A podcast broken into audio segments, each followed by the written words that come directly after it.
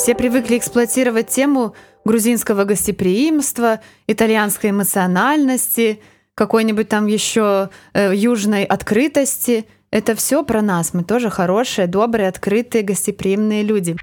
Да. То есть все-таки белорусы котики. Ну да, да, получается, да. Как, как ни крути. Как будто бы уже обзавелись кучей своих бабушек еще дополнительно. Да. Ну По, да. по разным, Об по разным каждую бабушку деревням. можно полюбиться немножко. А еще иногда а, я просто включал карту, вот Google Maps района, и смотрел прям вот, вот увеличивал. смотрел- Увеличивал до домиков. Да, да, да, и А. смотрел, типа, сколько там домиков и какая-то местность. То есть, если это лес, классно, надо ехать. Если там что-то еще, ну, как бы, ну, не очень. Или там большие деревни рядом, ну, как бы, тоже, тоже типа, не очень. И вот таким образом тоже подбирал, в какую деревню съездить. Ну, и чтобы там точно было, типа, интересно, потому что где-нибудь там за- за- заехать, там, чтобы вообще полная была. Вот это, да, ну, это тоже же интересно. А слово ты будешь вырезать? Нет. Подкаст «Нотатник Бай». Помните такую программу на Discovery «Как это работает»? Мы вдохновились и решили запустить серию подкастов «Слушай, о чем пишем», где будем говорить о том, как создаются репортажи на Нотатник Бай. Сегодня мы встретились с журналистами Максимом Хлебцом Привет. и Оксаной Бровоч, Привет. чтобы поговорить о серии материалов про умирающие деревни Опошние Жихары. Расскажи для начала про команду, как она собиралась, кто в нее входит и э, кто какую роль вообще выполняет. В команде я, а, Илья Шамилов, Сергей Сливончик и Оксана Брович. И все эти люди сами захотели заниматься этим проектом, потому что им интересно. И мне кажется, в этом плане это очень круто, потому что Сергей Сливончик, вот он сам придумал, что будет делать э, фотографии именно на пленку.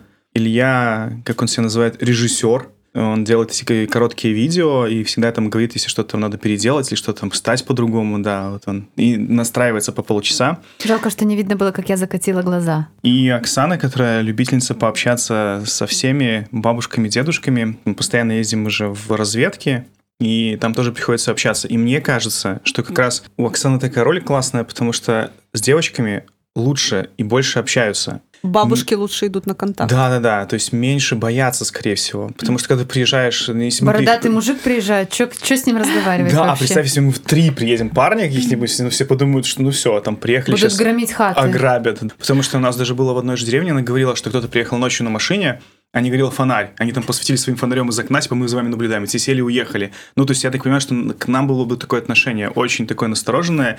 И ну, думали бы, что мы просто приезжали там, бомбить хаты, так называется. То есть собирать там вещи старые из хат, Мгм. называется бомбить А хаты. так я иду, улыбаюсь, говорю, здравствуйте, как вы тут живете? Они такие, о, и все рассказывают. Вот, кстати, можно же у Оксаны спросить, как ты появилась в этом проекте. Я просто С чего прибилась. вдруг? Я прибилась. Нет, просто мне хотелось что-нибудь для души делать. Это не тленки, я называю. Это большие, большие репортажи, которые ты пишешь с душой. Про людей хороших, про места классные, которые, возможно, когда-то сохранятся только в виде текста, фото и видео и больше не будут существовать в реальности. Мгм. И мне просто нравится где-нибудь ездить, разговаривать с всякими интересными людьми, смотреть на всякие необычные места и все. Мгм. А вообще с чего начинались, э, начинался проект про деревни? Ну и, вообще из- издалека, да, это Мгм. диалекты, и мы занимались диалектами с самого начала. То есть был сайт по диалектам, где можно было аудио послушать. Скоро снова появится. Не было есть. Вот, Короче, хотелось показать не только типа вот э, говор этих людей, но еще показать и рассказать про умирающие деревни и вот этих бабушек, дедушек, которые остались там. А вы помните вообще свою первую деревню, в которую поехали? Это прикольный вопрос. Ты помнишь? Нет. Это, наверное, был Драгичинский район. Это точно был Драгический район. Да, и... Но у нас был, во-первых, когда мы едем в разведку, Максим готовит целый список деревень, которые мы объезжаем. Это Мгм. нам кажется, ну, подумаешь, там объедешь, на самом деле мы куролесим целый день, и это очень тяжело, потому что в каждую деревню ты заезжаешь непонятно как, потом везде разговариваешь с людьми, в концу дня себя чувствуешь как выжатый лимон.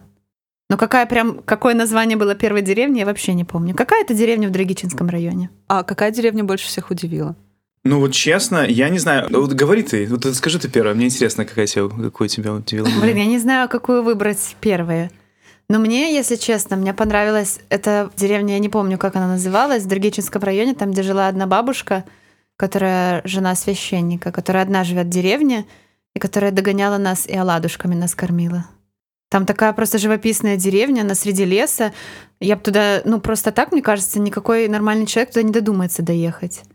А мы вот заехали, оказалось, что там среди леса деревня, там такие старые дома, гонтовые крыши, журавли, и такое Мгм. все разрушенное, разваленное. И там меня, помню, первый раз впечатлило э, заброшенные сады плодовые. То есть понятно, что деревня умирает именно потому, что плодовые деревья уже выглядят как будто, я не знаю, какой-то джунгли там находятся. А вторая деревня, которая мне запомнилась и понравилась, это вот эти шуры, шуры, мои любимые, там, где наш был Алёша Пчеловод. А расскажи поподробнее. Ну, Про Алёшу Пчеловода. Во-первых, это деревня, в которую было непонятно, когда ехать. Это потом Максим отдельно расскажет, как мы туда ехали через грязь, как будто мы участвуем в каком-то ралли Париж-Дакар. Даже хуже. Нет, есть специальные какие-то ралли по грязи, да? Как они называются? Ну, мы потом погуглим и скажем. Да запишем. Так вот, мы ехали туда сначала по грязи, потом шли пешком по грязи. Вот, потом шли долго пешком, через лес, через поле, видели косуль, думали, что нас сейчас подстрелят охотники, потому что там стояли какие-то машины с охотниками. Мы зашли, там была среди леса деревня, а нам сказали, что там живет один человек, вот этот Алёша пчеловод, нам его так представили. И мы ходим, ходим, ищем, а там все одинокие заброшенные дома, ниоткуда не идет ни из одной печи дым. Мы думаем, где же этот Алёша живет? И потом его нашли. Причем он живет на, на самой окраине, то есть его дом последний, последняя хата была его. И то есть, когда заходишь в деревню, заезжаешь по дороге главной, ну непонятно реально, Мгм. куда идти. И его дом находится даже, ну хотя нет, ну не вдалеке. То есть там дома, дома, дома стоят, там где-то около 20 домов еще осталось не живых, но стоят. То есть явно там было еще больше. Эта деревня мне больше всего понравилась тоже. Да Я бы на первое место поставил, но это, наверное, исключительно потому, что это было сложно до- добраться. Она находится просто в лесу. Просто среди леса эта деревня находится прямо в лесу. Ты заходишь в лес, и там вот она деревня. И это и плюс еще была такая погода осень-зима. И вот Шуры, он же назвал ее Шуры. Да, но мне хочется говорить про нее Шуры. Потому а что это а это какой район вообще? Это Кобринский. Удивила сама деревня. Когда ты приходишь, вообще никого, ничего. Мы еще там зашли в одну хату, она была открыта. Мы, еще раз, я, мне это важно подчеркнуть, что мы не ломаем двери или окна. Если хаты открыты, видно, что там никто не живет, мы можем открыть двери и зайти посмотреть. Мы ничего оттуда И не закрываем забираем. все как было. Да, мы ничего не забираем, мы ходим аккуратно. Один раз мы забрали, это была фотография, она валялась уже, и мы решили для фотовыставки ее забрать пока, но если что, если там найдем ее родственникам, обязательно вернем эту Там фотографию. фотографии двух бабушек, Да, такие две подружки Polaroid. сидят. Причем на Polaroid очень классно да, Мгм. смотрится. И вот эта деревня меня удивила. А вторая деревня, которая меня удивила, про которую я хотел сказать, мы не записывали эту деревню, но эта деревня находилась, вот э, мы как раз мы зимой ехали, брали с собой Илью. Мы обычно с Оксаной вдвоем ездим, но Илью взяли, чтобы он что-то толкал машину, чтобы когда мы застрянем. И он нам пригодился. Илья, прости. Вот, это и вот Савичский, наверное. Там, где э, я записывала видео, что я буду сидеть в машине есть собачий корм, потому что мы застряли непонятно где, в каком-то поле, там А какие-то был, стога это был сена уже стояли. Пружанский район, это мы потом заезжали. Но это тогда в ту поездку, да. Но мне кажется, что это был Васовический район. Заехали в деревню. Получается, деревня разбита на две части. То есть мы в одной части походили, а потом смотрим через поле вторая часть. Мы туда еще съездили. Там просто дома, вот реально фильм ужасов можно снимать. Вот в Инстаграме мне видео можно посмотреть. Помнишь, когда... э, Это вот это знаменитое снимал? видео, А, которое разлетелось. да. Да, и оно вот реально, там вот дома старые, и там очень красивые листвы, вот прям резные на этих домах. Видно, что в этих домах никто не живет. И самое удивительное, мы, короче, подошли к одному дому, мы увидели, что там вот из комина дым идет. И мы думали, ну вот откроет кто-нибудь сейчас нам дверь, мы поговорим, потому что еще не было темно, то есть еще нормально было, то есть не совсем поздно. И там даже окно было И завешено... нас видели в окошко, и кто-то выглядывал. Да, какой-то То есть там все-таки кто-то жил в деревне. трупом завешено окно, типа, чтобы никто не заглядывал. То есть, они, ну, реально, им, наверное, страшно тоже там жить, одним, одним в деревне. Вот, и мы постучались, ну, несколько раз постучались, нам никто не открыл. Но Понятно. они выглядывали в окно, они Да. видели, что какие-то люди пришли, но первый раз в жизни такое было, что к нам никто не вышел. Ну, страшно, я думаю, тоже страшно. И мы потом поехали еще во вторую часть деревни. Э, И во второй части деревни тоже была одна хата, где кто-то был. Там тоже горело окно, и нам тоже не открыло. Но когда мы уже к ней туда попадали, уже было темновато. Ну, то есть понятно, что страшно. И Илья сказал, что в деревнях уже в такое время просто спят. А это сколько было времени? Это где-то времени? 5-6, но это была зима, и это уже типа, Темно. темнело, да, Мгм. да, да, да. Вот это тоже деревня. Как же она называется? Ну, вот эта деревня тоже такая прям удивительная. Вот она на окраине и очень красиво смотрелась. Почему мы не запоминаем название деревень? Это Потому что их невозможно много. запомнить, мне кажется. А еще вот в Может этой быть. деревне ты сделал мистическое фото. Максим хотел опробовать новую функцию, ну как сейчас молодежь делает. Молодежь, я так сказала, когда я уже стариканка. делает такие фотографии необычные. Ну, он, короче, как-то Насколько сделал... необычно. Как это называется, Максим? Панорамная, но сверху вниз, а не панорама А. горизонтальная. Да, и он нам, короче, отрезал головы с Ильей. Совершенно случайно так получилось, да. Не ври. Но это было так мистически. Да, да, да, да. Вот именно в той деревне получилось красиво. С чего вы начинаете подготовку к поездке в деревню? Вот как, как вообще это все происходит? Написание материала, там, сбор этой информации, э, разговоры с жителями. Как вы ищете эти жители, как вы ищете сами деревни? Сначала мы проводим research. Максим проводит. Это ужасная работа. Я бы никогда в жизни этим не занималась. Поэтому ты отдала самому главному. Не так прям, чтобы очень сложно, но ты всегда гуглить начинаешь, типа, деревни, в которых мало жителей, или что-нибудь такое, там, или деревни Драгичинского района. А в каком-то районе было классно, там было прям в Википедии список всех деревень, а, и можно было увидеть, сколько там живет человек на 2007 год или 2010. То Во есть всех очень этих давно. деревнях? Да. Это в, одно- в одном районе было. Я думал, это будет классно, так во всех будет. Но нет, во всех так не было. И ты всегда смотришь, получается, сайты исполкомов, исполкомов, и ищешь там эту информацию. Единственная вот проблема, что слишком старые данные по жителям. То есть эти сайты исполкомов не обновляются. Почему? Тоже странно, потому что перепись же прошла. Почему не обновить? Я сначала выбирал деревни там, где точно было написано, что там 5, 7, 5, 4, 3, 2, 1, вот столько жителей. И мы потом, э, мы приехали один раз в деревню какую-то с Оксаной, и там вообще никого не было. Хотя вот по списку было, что там, ну, по-моему, 5 или 6 жителей. И мы промазали. Я тогда уже начал выбирать там деревни, где от 20 человек живет. Ну, то есть мы приезжали, там реально уже живет там один иногда, там 5, ну, короче, немного человек. Вот так происходит этот поиск. А еще иногда я просто включал карту, вот Google Maps района, и смотрел прям вот, в- вот увеличивал. смотрел- Увеличивал до домиков, да, да? да, да, и А. смотрел, типа, сколько там домиков и какая-то местность. То есть, если это лес, классно, надо ехать. Если там что-то еще, или там большие деревни рядом, ну, как бы даже тоже, типа, не очень. Подбирал, в какую деревню съездить. Ну, и чтобы там точно было, типа, интересно, потому что где-нибудь там за- за- заехать, там, чтобы вообще полная жопа была. А слово жопа ты будешь вырезать? Нет. Хорошо.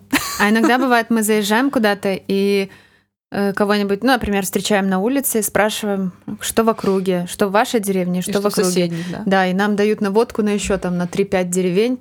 Ну, обычно просто перечисляют вот там, там, там, там, там, там никого нету, там один житель, там Мгм. пустая деревня. А как героев находите вообще? На Вот улице. прям просто... А, прям Да. на улицу? Мы Или просто просто- можно покрукать в хату? Да, мы так и делаем. Приезжаем в деревню, заглядываем, где есть жизнь. Обычно это, мне кажется, довольно, ну, немножко печально, когда ты едешь по деревне и смотришь, в какой хате горит свет, э, в какой хате не обрезаны еще провода, из какой хаты идет дым из трубы. Вот по таким признакам пытаешься вычислить, где кто-то живет. Или бывает, что свет проведен, дыма нет, но там ухоженный э, двор, например. Значит, думаешь, ну, наверное, на лето приезжают. Ну, вот так по каким-то признакам вычисляешь, где есть жизнь. Идешь, крукаешься в хату, говоришь, здрасте. И как местные жители относятся к этому? Чаще всего, практически всегда, они очень рады гостям, потому что им там скучно, одиноко и не с кем поговорить. А еще особенно приезжают молодые люди, а еще и журналисты. Ох, только Можно спроси. нажаловаться, да? Да, они рассказывают сразу про всю свою жизнь, про деревню. Очень любят люди рассказывать про свои деревни. Нам однажды в какой-то деревне, я уже не помню где, там рассказывали про историю деревни, там начиная еще с царских времен, рассказывали про памятник, который стоит за деревней, и нам нужно было обязательно подъехать его посмотреть, потому что было очень важно. Вот так и рассказывают. Слушай, ну это удивительно, потому что э, обычно как бы отношения, э, как это, образ белоруса складывается, что белорусы такие всего боятся. Боятся журналистов, не сильно хотят с кем-то общаться и так далее. А тут ты говоришь, что прям вот там в хату приглашают, чуть ли не за ручку ведут к э, памятнику. У нас хорошие, добрые, открытые люди. Это все дурацкие стереотипы. Все привыкли эксплуатировать тему грузинского гостеприимства, итальянской эмоциональности, какой-нибудь там еще э, южной открытости. Это все про нас. Мы тоже хорошие, добрые, открытые, гостеприимные люди. Максим, расскажи, как нам постоянно дары волокут. Это Гостинцы? ужасно. Сначала было так неловко, а потом я поняла, что зачем людей обижать? Они же от души это делают. Но вот это как раз про ту бабушку из деревни, которая Оксане понравилась, она к нам тоже отнеслась настороженно, сначала даже разговаривала так, ну, немножко так, типа, реально вы снимаете, ну, серьезно, меня? А потом мы уже все уезжали, и она реально прям чуть ли не бежала за нами, чтобы угостить этими драниками. И вот Причем это... это была вообще очень странная ситуация. Мы поехали в сторону поля просто развернуть машину, потому что в деревне негде было развернуться. Ну, едем, думали, сейчас помашем ей ручкой, все, до свидания. Она бежит за машиной. Мы опускаем стекла. Она нам на мисочке подогретые кабачковые оладушки. И мы такие думаем, как она их успела так быстро подогреть или пожарить или что? И нам нельзя было отказаться. Мы, не-не-не, спасибо, спасибо. Не, давайте, давайте, по одному, еще по одному. И мы пока не съели оладушки, нам нельзя было оттуда уехать. Нам постоянно несут яблоки, грибы, Орехи. орехи, э, малиновую настойку какую-то нам дали еще. Какое-то Э, что угодно. Да-да-да, чернику нам тоже насыпали. Один раз вот дедушка, он знал, что мы приедем а, именно к нему. Мы, А, когда были в разведке, мы с ним договорились, что мы к нему приедем. Он нам понравился, мы хотим с ним поговорить. И вот он с утра пошел, насобирал грибов, вот именно для нас. То есть он просто подумал, что обязательно надо нас не отпускать. Приезжие что-то молодые журналисты Да. голодные с городу. Да, а еще я не прощу никогда Оксане за то, Давай, что она не жалуйся. взяла клюку. Это дедушка, это из деревни Батарея. Мы запомнили его отчество Кононович. Мгм. Очень красивое. Ну да. Он необычно. делает такие специальные клюки. Мгм. Ну, э, как это, кульбочки. Мгм. А, Они такие разные, нет ни одной похожей, они с такими резными ручками. И вот он мне зачем-то подарил одну. Ну, Ну, ты же а сама я же- говоришь, там молодежь, молодежь. Вот. Но я же не, еще не бабушка. подарили. И Я ее не взяла. Я- ну, потому что он их продает. Я подумала, лучше он бы сказал, он ее продаст, чем она будет у меня дома стоять. А Максим говорит, надо было взять в наш музей поле чудес. Ну, это очень крутой сувенир. Я не знаю, где вообще кто бы подарил вот такого плана сувенир. Он ходит в лес, выбирает какие-то упавшие деревья или корни, и именно из них делает. Ага. И он очень красиво. Типа на что похоже, на то и... Да, там бы, у него была, так- получается, как, да, голова Ага. бусла, например. И он говорит, Оксана, бери, выбирай, там, типа, ой, хорошо. И она же сначала взяла, сказала, хорошо. Оксана, ты ужасная женщина. А потом мы пошли, доснимали его, и она просто ее не забрала. И я мы такие отъезжаем, я говорю, типа, а где? И она говорит, ну ничего, не оставила, там чего, не надо, я Ну, потому что я и так молодая». уже, он меня отвел за руку к яблоне, заставил насобирать яблок, и думаю, ну что мы сейчас, грибов нам дал, яблок нам дал, еще и клюку забирать. Это как-то не знаю. Но это был крутой сувенир. То есть, ну, это тоже говорит о том, что белорусы классные, да. Слушай, ну вот как бы все выглядит очень радужно, но наверняка вы сталкивались и с какими-то негативными отношениями в свою сторону. Нет? Только со стороны собаки. Я просто боюсь собак. И вот в этой деревне Шуры, а ну мы же долго ходили по деревне, искали этого пчеловода Алешу и нашли, наконец, дом с признаками жизни. И хотели уже подойти, чтобы постучать в двери, и там вышла огромная собака, просто огромная, гигантская собака. Ну, как для меня... Алабай? Нет, не алабай, это овчарка какая-то. А, Но она так выглядела сурово. Ну, то есть она действительно защищала свою территорию. И даже потом, когда вышел хозяин, она от него не отходила все время. И мы очень настороженно к ней относились. Его звали Степан. Да, мне понравилось именно Степан. Степан собаку звали, Да, да? да, да. Да. Но люди никогда нас не прогоняли, ничего нам не говорили, типа, едьте, проваливайте отсюда, наоборот. Все говорят, приезжайте еще. Ну, по факту же ни разу. Ничего такого не было прям негативного-негативного. Вот вообще ни разу. Да, То есть все-таки белорусы-котики. ну да, да, получается, да. Как, как ни крути. Наоборот, все говорят, приезжайте к нам еще. И даже как ты чувствуешь вину, потому что, ну вот бабушка говорит, у нас весной так красиво, сады цветут, птицы поют, приезжайте, посмотрите. И говоришь, конечно, приедем. А вдруг не приедем? Ну, то есть придется выполнять обещание и ехать. Просто их проведать. Как будто бы уже обзавелись кучей своих бабушек еще дополнительно. Да. Ну По, да. по разным, Об по разным каждую бабушку деревням. можно полюбиться немножко. Э, Читаю ваши материалы про деревни, и реально сердце щимит от того, что, ну, вроде как бы кусок истории, который просто уходит в небытие, в забытие, в куда-то там. А как вы к этому вообще относитесь? Ты же к этому готовишься, я понимаю, куда мы едем. Что мы едем именно в деревне, которая уже почти все. И меня же Оксана готовит, типа, что это нормально, везде так умирают деревни. Я такой, ну да, это нормально, везде умирают деревни. И мне кажется, что таким образом немножко психологически готов к тому, что, ну да, там будет все очень плохо. Мы просто еще начинали ездить летом, и это было весело, ну потому что летом еще и погода классная, а уже к зиме 100% готов уже был. Ну, в смысле, что все что угодно можно увидеть, застрять и тому подобное, то есть это уже нормально относился. Но я не могу сказать, что для меня это какой-то прям декаданс и очень что-то страшное. Ну, конечно, немного печально видеть, что это какая-то замершая жизнь. Например, заходишь в дом и пытаешься, например, по календарю на стене предугадать, когда здесь эта жизнь остановилась. Там 2013, например, год. И кажется, ну вот, тут же что-то было. И в этой деревне какая-то жизнь происходила, там люди ходили друг к другу в гости, а теперь все. Теперь один человек, два. И они уже не ходят друг к другу, потому что это старенькие бабушки, которым тяжело перейти на другой конец деревни. Но это грустно. Но мне все равно больше, больше таких очень теплых чувств возникает, потому что, ну, люди классные. Ну, вот действительно, будет стоять какая-то хата, уже видно, что в ней никто не живет, просто на лето кто-то приезжает. Но все равно будут цветы возле дома, заборчик подкрашенный, будет там какая-то занавесочка на окнах, или бабушка там эта старенькая уже совсем. Но опять же, цветами все засадит, старается, видит, что мы снимаем, хустку красивую надеть, скромничает такая, что «Ой, я такая же некрасивая». И ты говоришь «Нет, вы очень красивая». Или показывает нам, вот это в Березовском районе, в деревне Батарея, бабушка нам показывала, как она вышивает красивые рушники, скатерти. И это реально очень красиво. И говоришь ей об этом, что это очень красиво. А она так в стопку так небрежно складывает, говорит, а, кому воно треба. И это как-то так грустно, кажется, что эти люди заслуживают больше внимания и вообще не заслуживают больше лучшей жизни. Они некоторые рассказывают про то, что у них раньше проходили дни деревни, какие-то праздники, что раньше к ним приезжали, их звали на какие-то мероприятия, а сейчас уже ничего этого нету. Это как-то грустно.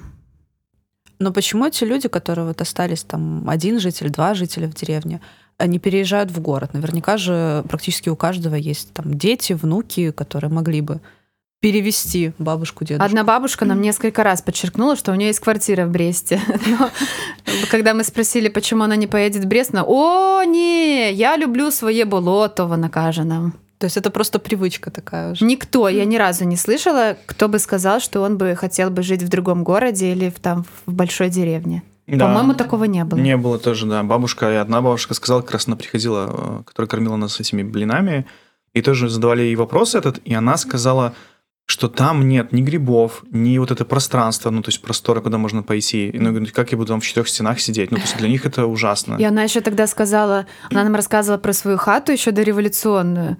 И она говорит, ну вот я в этой хате выросла, как я ее брошу? Там уже такой покосевший старенький домик, там подлатанный где-то. Она говорит, как я ее брошу? И вот другой бы сказал, что в этой халупе сидеть? Не, она там сама серпом траву иногда вокруг дома косит, Обалдеть. потому что, ну, если э, быстро выросла трава, а дети еще не приехали, надо покосить. Она сама этим всем занимается, но в город или в большую деревню она ни за что не поедет. Приросли, ну мне и кажется. это тоже такими теплыми чувствами тебя наполняет, потому что, ну, люди реально любят свой вот уголок. Вот то, что там говорят как-то бездушно э, с экранов телевизора про малую родину и все такое, вот в, это, в этих людях реально живет. Они реально любят вот этот свой забытый богом уголочек, там где-то среди леса, куда дороги нормально нету, куда автолавка не доезжает, они все равно так это обожают. Для меня это иногда загадка. Думаю, что тут сидеть? Тут же даже мобильная сеть толком не ловит. А они все равно. Надо им эта мобильная сеть. Надо. Свои В цветочки. Ивацевичском районе мы зашли к каким-то бабушкам в дом. Они смотрели по телевизору всенародное собрание.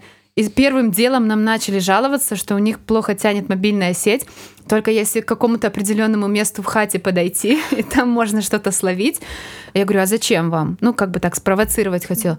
Ну, мы в интернете хотим новости читать. Думаю, Ничего ого. себе. Да, так что им надо. А были какие-нибудь казусные такие ситуации? Вот я знаю то, что вы застревали где-то, не могли там выехать, вас заносило на дорогах. Застревали мы даже летом, мы просто сели на пузо машины и потом откапывались. Хорошо, что мы уже ехали снимать, потому что если бы были просто с Оксаной, то мы там застряли, я думаю, на пару часов точно. Ну, Оксана сильная, посмотри на нее. Ну, она обычно просто снимает, как бы, Да, это моя любимая история. Оператор. Вот это что называется женщина и трое мужчин. Там на, на другой стороне леса были трактора, потому что там валили лес. Я говорю, ну тут же пройти, там 200 метров, пойдемте попросим трактор, он подойдет, нас подцепит. Что сказали мужчины? Не, мы сейчас сами. И в, в итоге они 45 минут скакали вокруг этой машины, откапывали, сували палки туда. Мне это было так смешно наблюдать, но зато я потом смонтировала кино. И вот это Его вот. можно где-то посмотреть? Да, вот этот фильм есть у нас на Класс. ВКонтакте и в Фейсбуке можно глянуть. А Называется «Пацаны против Сиата». Но еще прикольно, что мы же лопаты брали, как раз вот мы сняли дедушку одного, и уже сказали, все, до свидания, типа мы уехали, на самом деле ничего мы не уехали. И мы к нему пришли, попросили лопаты, и он говорит, о, типа, конечно, дал нам лопаты. Не спросил, что случилось? Не, ну понял. Вариантов мало, да, да, вариантов было мало. Ну Вот, но там такие, да, зыбучие пески были, вот, мы там немножко сели. И, ну, застревали, там еще зимой тоже застревали, там Илья толкал, вот. Тоже, но это было не сильно так. Потом, да, заносило иногда, вот тоже зимой немножко там, ну, дороги не очень хорошие вот в эти деревни, это тоже такая большая проблема, мне кажется, если бы дороги были нормальные, то там чуть-чуть больше жизни было бы. Было такое, что мы хотели сократить дорогу, поехали по каким-то ухабам, и просто я сидела со скрещенными пальцами, думаю, хоть бы мы только доехали, потому что, ну, как выталкивать оттуда машину, я вообще не представляю. Да. Сережа Селивончик, он как типичный минский Просто как Интеллигент. типичный- Да, я пыталась подобрать какое-то слово. Он как типичный минчанин приезжает в поездке в кроссовочках э, с, со штаниками с голыми щиколотками, даже если это минус 20 мороз. И потом вот в таком виде Хипстер, ходит хипстер. да, по грязи, по ухабам, по сугробам. И нормально себя чувствует. Но мы на него смотрим, и люди на него смотрят, думают, боже, боже, дитя, дитя. А я так понимаю, у вас свой комплект одежды, да, в шкафу висит специально для деревней? Зима, осень, да, обувь специально, чтобы не промокало, и чтобы можно было выйти, если что, толкнуть машину в крайнем случае. Вот, и там всякие перчатки. Ну, так чуть-чуть, ну, подготавливаемся. Ну, надо всегда быть готовым вывозиться в грязи. да, нацеплять на себя клещей и так далее и тому подобное. Но это ничего страшного, это такие нормальные... Жи- Житейские. Да. Дело житейское.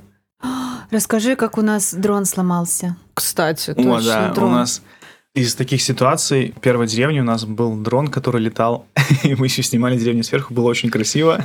Он долетался, я так понимаю. Да, и у нас вот вышел самый дорогой выпуск, это Березовский район. Его пос- посмотрело меньше всего людей. И это А, обидно как-то. Да, да, хотя он самый дорогой, потому что дрон взлетал, зацепился за ветку дерева и просто решил, что надо падать и сломаться. Вот, мы разбили таким образом дрон. Это было обидно, потому что мы уже собирались уезжать, и это были последние абсолютно кадры, и они, мы уже отсняли там дроном, но решили еще доснять еще там пару домов, вот именно там, где э, снимали дедушку. Вот, и да, немножко рас- расстроились после этого. Еще наверняка, если бы с нами сейчас был Илья, он бы возмутился невкусными драниками в Ивацевичах. У нас Илья оказался гурман, вот, и мы заехали в Ивацевичах поесть в обычную, в обычный ресторан. А, это было в ресторане, не у бабушки. Нет, тогда нас м, это вот. Не докормили? Не докормили, да. Но после работы надо же хорошо покушать. Вот мы заехали в Ивацевичи покушать. Во-первых, мы не сразу нашли, где покушать. Во-вторых, Илье не понравились драники. Они были как там на втором масле, он сказал. Да, и на восьмом, ну, там, На восьмом. Действительно гурман. А еще была смешная история. Это в Кобринском районе. Мы заехали в деревню Заболотье, и там живет мужчина, который сочиняет стихи. Но он этого очень стесняется. И как раз так совпало, что мы туда заехали, когда его жена пошла пешком в соседнюю деревню там всякие платежи делать и покупать продукты. И пока ее не было, он нам потихонечку зачитал свои стихи. Пока никто не видит. Да. Очень, кстати, красивые и по-своему. Рекомендуем. Эти стихи, по-моему, есть на видео, да, в одном из ваших материалов?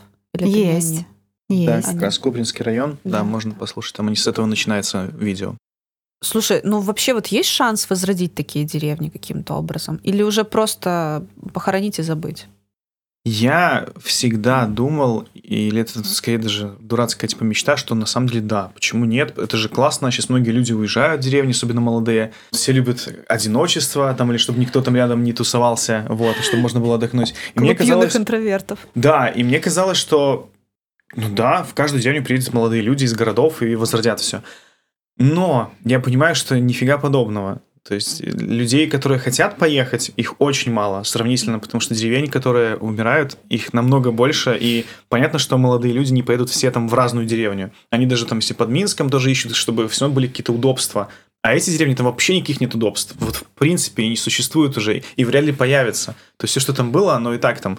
Дедушка один рассказывал, что у них там зимой каждые две недели отщелкивался провод от столба. И он ждал там еще по день-два, надо было ждать, что кто-то приехал, починил электричество. Ну, то есть понятно, что туда точно никто не поедет. Поэтому мне кажется, что шансов вообще практически нет. Только если сделать такой пояс умирающих деревень на Полесе, например, и чтобы можно было сделать такие двух-трехдневные туры, Мгм. и жители, которые там остались, там бабушка живет, она вкусно готовит драники. Ну, это для них тоже была бы какая-то работа. Им, что приезжали какие-то гости, они могли бы что-то делать.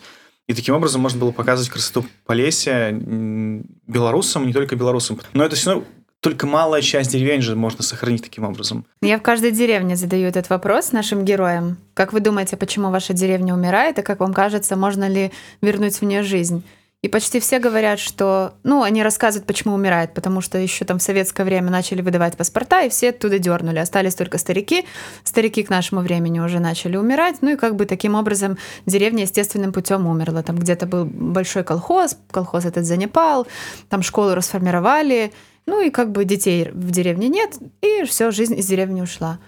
И почти никто не верит в то, что можно вернуть жизнь эту в деревню обратно. Хотя все они говорят, приезжайте, у нас же так классно, так красиво, свежий воздух, грибы. Вон хата любая, выбирай себе за бесценок, купишь за бутылку Да. вина, Да, как нам да, где-то да. говорили. Так и говорили, что типа, вот бутылку вина там даете, и вот хату вам перепишут. А не было желания вот так вот взять, купить хату действительно за бутылку вина и переехать? Ну вот это тоже так, да. э, С одной стороны мы говорим, как это ужасно, деревни умирают, но если поставить себя вот на место потенциального жителя этой деревни, ну пока что не знаю, я не полна энтузиазмом уехать в такую умирающую деревню, потому что, ну, банальный вопрос, как туда доехать. Как там жить, если там перебой с электричеством? Если мне нужно будет работать удаленно, мне нужен интернет и электричество. Я не смогу работать нормально. Ну и если... э, Хотя эти люди, вот кажется, старики, но их совершенно не пугает то, что у них нету прям экстренной медицинской помощи. То есть, чтобы скорая к ним доехала, нужно какое-то время, чтобы она преодолела эти все ухабы. Ну, я бы волновалась, если честно. Хотя, несмотря на то, что я молодая и здоровая, я бы волновалась по поводу того, что я как-то живу вдалеке от цивилизации, а они нет. Но есть же, ну, кроме вот таких вот деревень, которые совсем уже умирают, вы ведь ездите, ездили, я знаю, что одна деревня была, которая, наоборот, возрождается. Расскажите. Какая? Ну, типа стойлы. Стойлы. А, извини. Стулы, стулы Да, стулы. называется. Да. Да, стойлы это агроусадьба. Да. Деревня умерла с последним жителем, когда там жил еще последний мужичок, который... Николай Тарасюк. Тарасюк, да. И они купили там дом, и после них еще там пару домов купили другие люди, потому что они посмотрели, что, во-первых, можно зарабатывать деньги, во-вторых, можно жить в деревне, и что там построить, потому что они там достроили, ну, достроили еще там пару...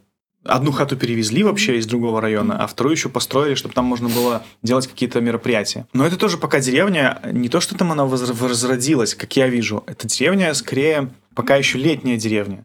То есть она возродилась для людей, которые туда приезжают, могут приехать отдохнуть просто, То есть вроде дачников. По крайней мере, эта деревня не исчезла как бы с карты. Как говорит Лариса Быцко, что из-за нее, из-за того, что она единственная жительница этой деревни, там проведен свет, там досматривается и чистится дорога, туда приезжает автолавка, и все эти прочие блага цивилизации существуют. Ну да, в этом плане да. То есть деревню они спасли.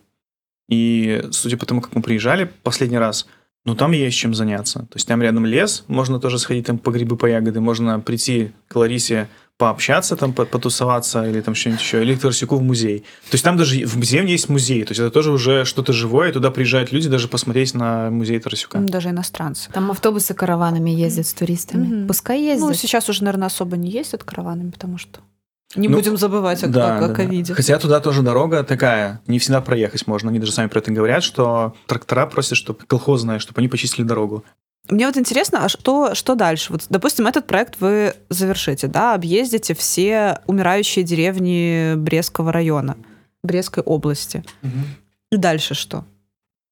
Ну, во-первых, мне кажется, я не знаю, так ли это на самом деле, но у меня в воображении есть такая картинка, что люди, которые следят за этим проектом, там смотрят наши видео, читают наши репортажи, они как-то начинают, во-первых, обращать внимание на свои деревни родные, там, например, деревни ро- родителей, бабушек, дедушек, на деревни в округе, какие из них умирают, какие не убирают. И мне хочется верить, что в них поселяется вдохновение поговорить с последними жителями, порасспрашивать и- их про то, как здесь было раньше, как они тут жили, почему они оттуда не уезжают, почему они любят это место. Ну вот разное такое.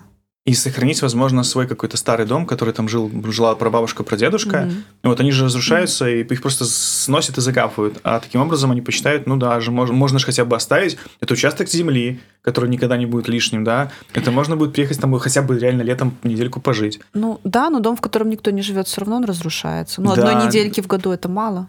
Я согласен. Вот, например, Илья, который наш видеограф, он же... э, Режиссер. Да, режиссер-видеограф. Он прям загорелся идеей вот свой дом возразить. То есть до этого он про это думал, вспоминал, но когда вот он поездил Мгм. с нами, и потом еще приехал в свою деревню, увидел, как насколько там сейчас уже тоже плоховато стало, он прям настолько расстроился, что ему стало очень хотеться все это поменять. Слушай, я с вами не ездила, но тоже задумалась о том, что надо там своих еще э, живых дедушку с бабушкой записать, поэтому... Ура, сработало, значит. Сработало, да. Ну да, Все, да, кто да. затянули. А, и самое же важное, что мы же в том числе сохраняем и можем помочь вам сохранить это все. То есть вы можете записать своих дере- бабушки, дедушки или там из своих деревнях кого-нибудь, кто там жил всю жизнь. И это будет у нас на диалектах, то есть можно будет навсегда это все оставить и послушать потом, посмотреть видео. Мы раньше записывали, можем прислать, да. Ну вот. Слушай, вот ты сказал про выставку. Можешь подробнее рассказать? Что э, взяли одну фотографию из дома для выставки. Для какой выставки? Что это будет и в честь чего? Мы хотим по результатам этого проекта, вот мы проедем 6, мы уже проехали, 6 районов, Мгм. Мы же сделали много фотографий, и в самих репортажах все фотографии невозможно вставить. Мгм. И, а фотографии мы делали на пленку. Сергей снимал на пленку, и мы решили, что сделать такую выставку вот этой пленочной фотографии, чтобы можно было чтобы показать это для всех. У нас вот есть еще одна фотография, которую мы забрали из дома, и есть еще очень классная пленка, на которой мы снимали, а, и там видно из-за мороза некоторые кадры не сработали, и м, получается саму пленку э, такая есть специальная пленка, где можно видеть цветные кадры прям на пленке. А, ага. И мы в эту пленку мы тоже хотим сделать подсветить, чтобы можно было подходить и смотреть, что там, ну, вот такие ма- маленькие эти фотографии. То есть будут большие фотографии, которые мы отсняли, пленка, и будет это одна фотография с этими двумя бабушками красивыми э, на полароид снята, которую мы нашли в этом доме. Вот, вот такая будет выставка. Но я уже заранее всем рекомендую, потому что Сережа делает очень красивые фотографии. Он как-то, да, смотрит не так, как мы. Прям так с душой, аж, Мгм. не знаю, аж сердце рвется. Просто любим деревни. Любим бабушек и дедушек, которые там живут. Красивые дома. Да, Поля и э, леса. да. Я уже Оксане когда-то говорил, что э, была какая-то статья интересная на иностранном ресурсе и профессии будущего. Они написали, что одна из профессий будущего это будет ностальгист. То есть человек, который возвращает тебя в прошлое. Он будет перестраивать себе квартиру, чтобы она выглядела, как, не знаю, в Советском Союзе, например, или там в 90-е. Или вот, вот, получается, сохраняет что-то то, что ты можешь послушать старое, то есть вот и, и из 90-х или что-то еще. А мне кажется, это реально работает, потому что, ну вот, например, у меня уже деревни нету, бабушки, дедушки нету. Я ж не зря сказала, это звучит как шутка, что полюбиться об чужих бабушек, но это же, в общем-то, так и есть. Ты приезжаешь, тут это, это в городе суета, работа, какие-то куча проблем каких-то, новости эти А дурацкие. там даже время идет. А туда заезжаешь, там не тянет интернет. Ты полдня не читаешь новости. Приезжаешь, там эти душевные, прекрасные люди, красивые бабушки, интересные дедушки. И там как будто вот время замерло, где-то примерно в моем детстве. И все такое же, как было. Такая же кровать, такие же подушки на кровати, икона в углу, рушники, цветочки. Несет корзинку с какой-то едой, заставляет поесть, ну как типичная бабушка, мне кажется. И это так как-то так душевно, тепло и мило, и как-то гармонизирует сразу. Мне даже кажется, что вот даже когда просто почитаешь или посмотришь видео про то, как люди старые рассказывают про свою жизнь, уже как-то становится тепло. Несмотря на то, что эти истории грустные. Очень душевная концовка прям. Да. Подкаст «Нататник Бай».